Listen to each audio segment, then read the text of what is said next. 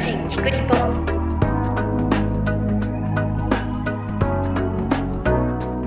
この番組はすべての都道府県や海外約50都市に取材拠点があり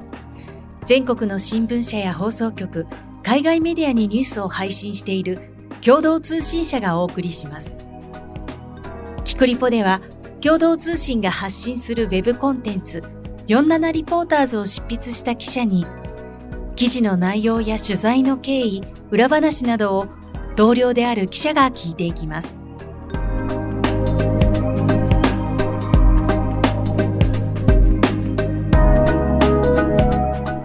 本日のナビゲーターはデジタルコンテンツ部のメラです。今回は47リポーターズの人気連載、鉄道何これの筆者であるワシントン支局の大塚慶一郎デスクをゲストに迎え、鉄道に関する話題の特別編の第8弾をお送りします。今回のテーマは、ドクターイエロー健康列車が最後に？という話題です。ワシントンとオンラインでつないでいます。大塚さん、よろしくお願いします。大塚です。どうぞよろしくお願いいたします。あの、今回、あの、まあ、有名な列車の一つであります、はい、ドクターイエローがテーマだとお聞きしたんですが、はい、この夏の夏休みですね、はい、気になるツアーの案内があって、はい、うちの鉄道好きの息子が、ぜひ応募してくれと言われたのが、ドクターイエロー体験乗車イベントというのを JR 東海さんが発売されまして、はい、8月の22、23、24に、えー、東京、新大阪、新大阪、東京、はい、あの、どっちか片道ですね。で、え。あの、各工程50名様、2名10組と3名10組で計300名を一般の方が乗れますよっていうツアーを発売したんですよね。これは気になりますよね。まあ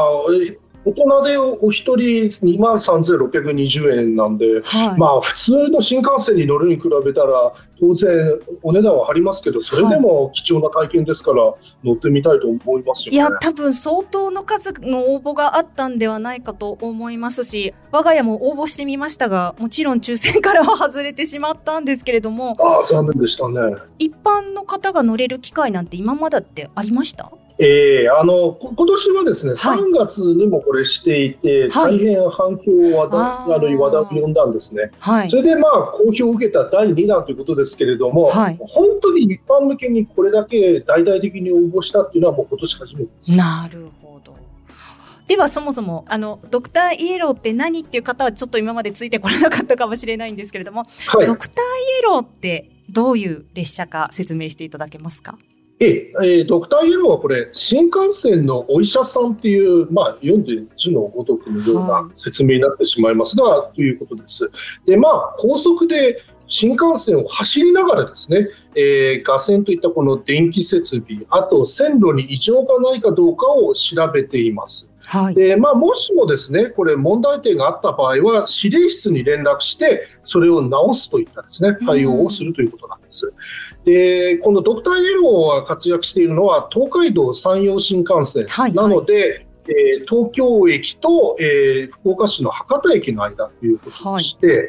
い、まあ、これ列車というのは、えー、黄色い車体の7両編成になっていて、はい、これ関係筋によるとですね、大体10日に1回の割合で、これ東京駅と博多駅の間を2日間かけて往復しているということなんですよ。なるほど。それで、まあ、先ほどメラさんがおっしゃったように、今はですね、まあ、あのもちろん抽選に当たればっていう、それこそドクターイエローを見られるぐらいラッキーな方々に限られちゃうんですけども、はいはい、えーまあ、あの乗ることすらできてしまうというすごいことも起きてしまってはいますが、はい、えー、そもそもですね走るダイヤっていうのは公開されていませんので、ね、もう見られただけでこれ幸運だいうふうに言われますよね、うん、あの幸せの黄色いなんとかじゃないですけどまさにそういう感じで、ラッキーって感じ幸せの黄色い新幹線ね本当そうですよね。あの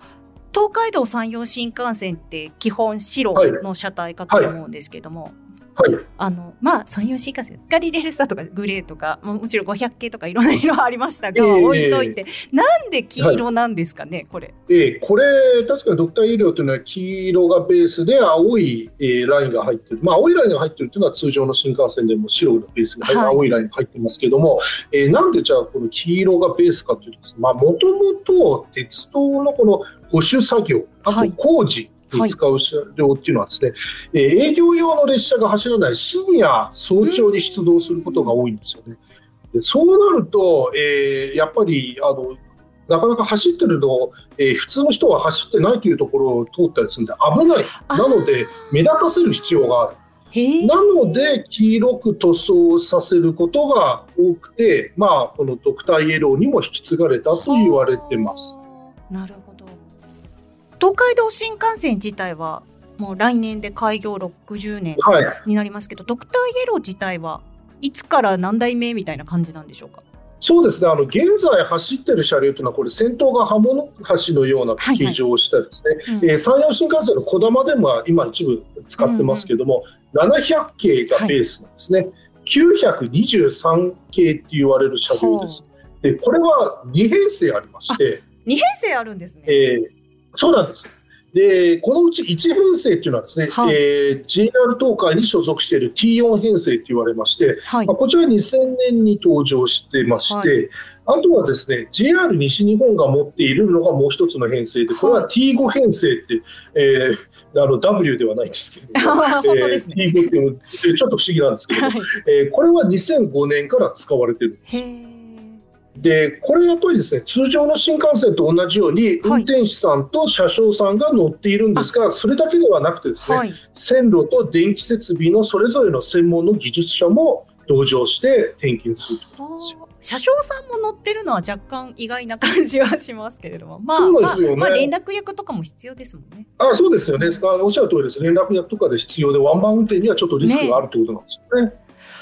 あのどうしてこのドクターイエローなくなるっていうふうに考えてらっしゃるんでしょうか？ええ、そうですね、これ、あの一応、最後にというふうに、まあ、皆さんが読んでいただいたこれ、実はクエスチョンマークが入ってまして、はい、私もまだなくなりますというところまで断定できるほどの実はリソースは持ってないんですが、はい、どうして、まあ、なくなるであろうと考えているかというとですね、まあ、い。くつか理由がありまして、一つはですね、これ、今のドクターイエローというのは、えー、おお話したようにですね、700系がベースになっている、ちょっと古い車両なんです。はい、これがですね、高速多頻度運転が特徴の、これ、特に東海道新幹線の区間ですね、これの運行の妨げになっているという面があるというのが一つ、はい、あともう一つはですね、後継車両を作る必要性が薄れてるっていうのもあるんです。でそれぞれなんでかというとですね、はい、これドクターイエローの現行車両というのは最高時速が270キロなんですよね。うん。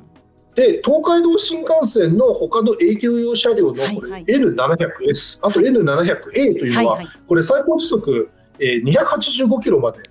飛ばすことができます。はい、なので、これ270キロと遅いえー、ドクターイエローは足かせになってしまう面もあるということなんですね。ダイヤを組む上でも、はい、間に今日ドクターイエローが走るよってなると、っていう話ですね。そこを工夫しないといけなくなるということなんですよね。確かに今本当に東海道新幹線あのさっき多頻度とおっしゃいましたけど、えー、びっくりするぐらい次から次へと走ってますよね、えー、すごく便利になりました。まあ本当そうですよね。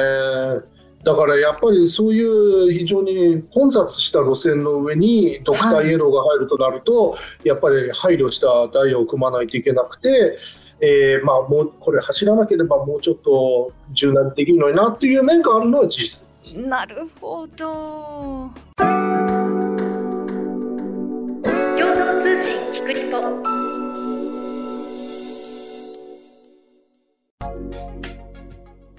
実はですね、あの、この鉄道何これの特別編に社内のリスナーから質問があったんですけれども、はい、えー、お便りをいただきました、はい、えー、会社から東海道新幹線が見えるのですが確かにそうですね。私ですよ、あの本社あります汐留からは、えー、あの東海道新幹線も見ることができます。すね、この間 N700 系のぞみのパンタグラフの根元に白いライトがついているのを見かけました。はい、駅や街中で横から見るときには気づかなかったのですが、上から天井が見えたので気づきました。はい、同じ型式でも他の車両にはついていないようなのですが、ご存知でしたら教えてくださいってことで、なぜこのライトがついてるんですかっていう質問だったんですが。ぜひお答えをいただけますでしょうか？はい、えー、ご質問ありがとうございます。えー、これがですね、実はあの先ほどお話した後継車両が必要なくなってきているという理由のあの一つの部分になるんですけれども、はい、えー、今ですね、これ東海道山陽新幹線の一部の営業用車両っていうのはですね、はい、え走りながら線路や電気設備を点検できる、えー、装置を備えている、いわばドクターイエローの機能を備えていて、ご覧になったその車両というのは、まさに、はいえ点検できる設備を備えている列車だからですというのが簡単な、えお答えの仕方です。より具体的にいくとですね、これライトがついてるっていうところがヒントで、これは何かというと、えー、東海道新幹線、山陽新幹線走ってる N700A の試作編成、はい、つまり最初の方に作られた編成に当たるものです。はい、で、この列車っていうのはですね、えー、屋根にですね、パンタグラフがこの画線と接触するスリータこれがスムーズに当たって走れているかどうかっていう、この動作の状況を確認する装置を備えてるんですね。で、これをカメラできれいに捉えられるために、ライトをつけていて、ご覧になったのはそのライトです。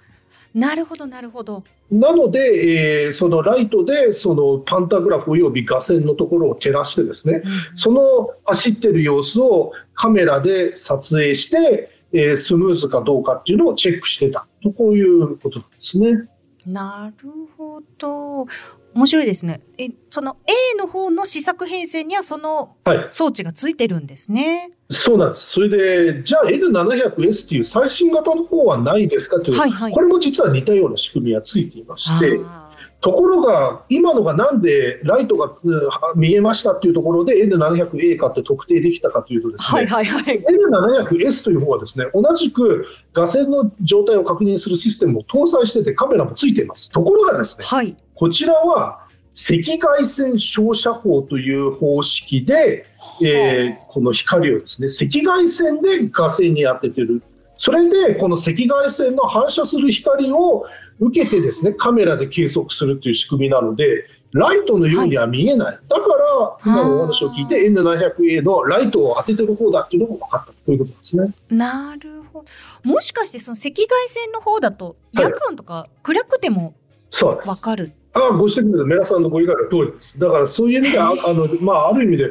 あのスプリームっていう、まあ、最高のっていうふうに、のがこの N700S の、えー、語源ですけども、えー、アドバンスっていうのを由来とする N700A よりも、スプリームの方がやっぱり一歩先を行っているさらになんですね。最新式なんですね。なんですね。はあ、という今のまさに後継車両も必要なくなってきたっていうのは、そういう最新設備がもう運行している営業車両で確認できるっていうことなんですね、そもそも。まさにそういうことなんですよ。でので、これがスムーズにできればですね、えーはい、まあ、要はドクターイエローを作らなくても、普段の運行で、まあ、線路の状態、電気設備の状態が分かってしまうこういうことなんですね。はあこれ営業用車両でですね計測すればですね、はい、こうよりタイムリーに保守作業ができるっていうことはこれは JR 東海も認めてしまっているんですよ。なので N700S、まあ、そういう装置をつけてる理由ですね。そうなんです、そうなんです。なので N700S には先ほどお話したようなですねこの赤外線の、えーまあ、照射光を当てて、えー、例えばガ線の状態を、えー、見ることができるシステム、えー、うんあるいは線路の状態を、えー、ケースあの監視するシステムをつけています。それはなぜかというと、よりタイムリーに分かるようにするためですということは認めてるんで、まあ、言ってみれば、はい、えー、ドクターイエローのレゾンデートルが揺らいでしまっているというのは、これは 紛れもない事実だと思うんですよね。そうですね。存在意義が揺らいでおりますね。そうですね。だし、あの、先ほど私が言ったような、はい、一般の方これまでなかったような一般の方向けのツアーが発売されるっていうこともなんか怪しい理由の一つなんですかね？もうまさにそれはさすが皆さんはやっぱり新聞記者の勘でおっしゃってるんじゃないかと思うんですけどもあの私もまさにそのように読んでます、はい、そもそもですねもしドクターイエローが今後後継車両を作ってさらに進化させるんであればですけれども、うん、はいはい、あのやっぱりドクターイエローでもあんまり見せたくないような部分ってどうしてもあの秘密保持したい部分っていうのはなくはないはずなんですよね。そうですよね。ですよね。だけど見せちゃっていいということは、もう手の内を明かしていいと。もうつまり金明かししていいって、マジックで言えば、手品師でやれば、もうその手品をする気はないということなんじゃないかな というのが私の読みです。だから皆さんの読みの通り、私も同じように考えています。いやもちろんそのねツアーの中でもここは撮影ダメですよっておっしゃってる部分もあるように、あのツアーの中に書いてありましたけど、とはいえ一般の方に、ちょっとねかなり通常の報道取材ともちょっと違いますよね。違いますからね。でむしろそのツアーをするっていうことは、はい、お別れに向けて盛り上げようとしてるんではないかっていうふうにすら読めますよね。鉄道何これのですね、はい、第何弾だったかですが、伊三郎新平の会で、あの、あのあ、そろそろあの何か特別列車が走るのだっておっしゃったのがまさにこの間なんか発表されてたんですですよ、ね、まさにそういうことですよね。そうですね。さよならを言うための。そうですそうです。でもうしかもそういう時だと稼ぎ時になりますので、はい、まああのどうしてもですね JR 旅客6社もですねこれあの新型コロナウイルスの流行中はですね、えーはい、非常に業績が落ち込んでしまって、それでどうやったらやっぱり鉄道運行が厳しい時期でもですねあの稼ぐことができるかっていう。はい学んだんですよね。その一つがやっぱり鉄道愛好家っていうのは、あの財布の紐が緩いということをどうも見抜いたようで、まあ分かってたんじゃないかと思うんですけど、でそういう動きは込みに活発になってまして、まあ、私もあの JR 九州はよく最近鉄道部品の販売をしてて、もうそれに何万円と散財してしまったんですあの鉄道のそういう以外のですねものを売るという意味を含めて、あるいはこういう得意なツアーをしてですね人を集めて高い料金でも参加してもらうっていうのをなんか知ってしまったっていう味を占めた感じがします JR 九州なんですけど、ええ、JR 九州の九州新幹線とかの点検ってそういえばドクターイエローみたいな列車ってあります、いや、実はこれないんです。それで営業用車両でまさに九州新幹線と西九州新幹線は点検できてしまっているんですよ。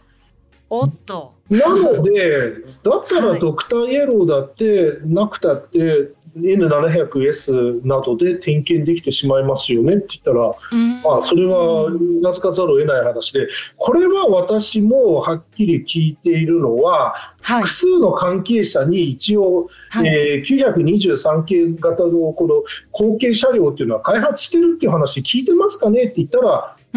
皆が一応口を揃えてそういう開発してるって話は聞いていないなというふうに答えてはいるんで、まあないんじゃないかというふうに考えてますけどね。なるほど。なんか名前もドクターイエローってかっこいいですし、はい、結構黄色い新幹線って、はい、本当にあの鉄道少年たちのアイドルというか、はい。はい、あのよくドクターイエローのグッズを持ってるお子さんとか本当に見かけるんですけど、そうですね。なかなかやっぱりでもそういうねシンボリックな電車がもしかしたらなくなるかもって聞くとちょっと残念ですね。まあそうですね。まあ、で、このドクターイエローがじゃあ、いつぐらいまで活躍できるかっていうとですね、はいはいはい、これ、いわゆる人間でいうところですね、人間ドックに当たるようですね、大掛かりな検査、はい、全般検査っていうものがあるんですけども、はいはいこれをですね、ドクターイエローは2020年に受けてるんですよ。はい。でこの次の全般検査も通すかどうかっていうのが、この亡くなる時期を占う試金石になるなっていうふうに思っています。はいはいはいはい、もしかしたらもう一回通すかもしれませんけれども、はい、えー、早ければもう全検全般検査は通さずに引退させる。万が一通したとしても、おそらくですね、はい、この間違いなく、山陽新幹線で今も走っている、えー、このドクターイエローと同じ形式の700系ですね、はい、まあ、同じ、えー、ベースと言った方がいいですかね。はいはいはい、えー、は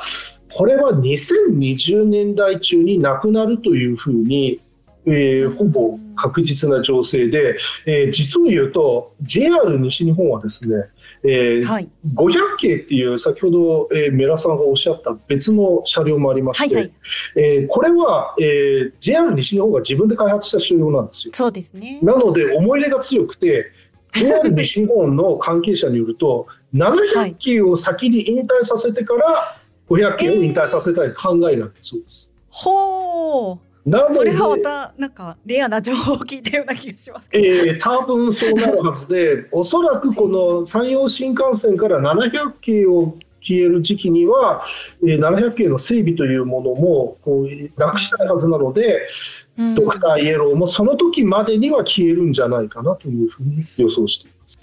なるほど。今2023年ですけれども、はい、まあそんなには長くそうですね、はい、あの10年はかからないで、数年以内って言って、多分当たると思います。ええ、もし2030年代の後半になってドクターイエローが生き残ってたらあの私は謝罪いたします。多分そういう事態にはならないっていうふうに実はないですね。700系が走ってるのがな考えにくそうです、ね、ですよね、えー、その時リニアモーターカーが走り始めてるかどうかが注目ですけどね。ああそそれもですね。一つ余計な質問というか、はい、あの JR 東日本の新幹線だと、イーストアイっていうのが、い。わゆるお医者さん電車だと思うんですけど、ありますね。イーストアイはどどういう状況なんですか？イーストアイは一応運用はしてますし、あのまあ、こちらもおそらく北海道新幹線の札幌延伸のあたりには、はい、まあ、あの車両の更新も進みますし、はい、なくなるかもしれませんが。まあまあ、残念ながらというのがあの、これも人気はそれなりにありますけど、ドクターイエローほどは注目の的になってないので、えー、あのそちらの方はちょっと私も取材が手薄になってたというところはありますんで、えー、より。東日本の新幹線は、あの、はい。営業運転中のその点検的なものっていうのは、一部。設備としては。ええ、あのこれはあの一部できますよ。あやはりそちらもできるようになって、ええ、ある程度はできますね。あじゃあ本当そういうなんか特別な列車で、え本当に子供があの全然あのあれですよね新幹線じゃなくても私鉄とかのそういう、はい、あの点検車両だけでも結構ねあの鉄道ファンはレア度があってワクワクしますよね見かけたら。まあ、そうですよね、こういう、ま、珍しい車両が走ってると、なんかそれだけで注目の的になって、なんか脚光を浴びますよね、いいですよね。なんかそういう電車がね技術の進歩によってもしかしたら引退していくかもしれないっていう、今日は話題でした。最後に私の方からお知らせです、えー、鉄道のこんな話が聞きたいというリクエストや感想は番組の概要欄にあるフォームからお寄せいただくか、ハッシュタグキクリポをつけてポストしてください。公式インスタグラムへの書き込みもお待ちしています。Apple Podcast、Spotify、Google Podcast、Amazon Music など各種アプリでの番組のフォローもぜひお願いします。では、大塚さん、また次のキクリポ特別編でよろしくお願いします。ありがとうございました。どうもありがとうございました。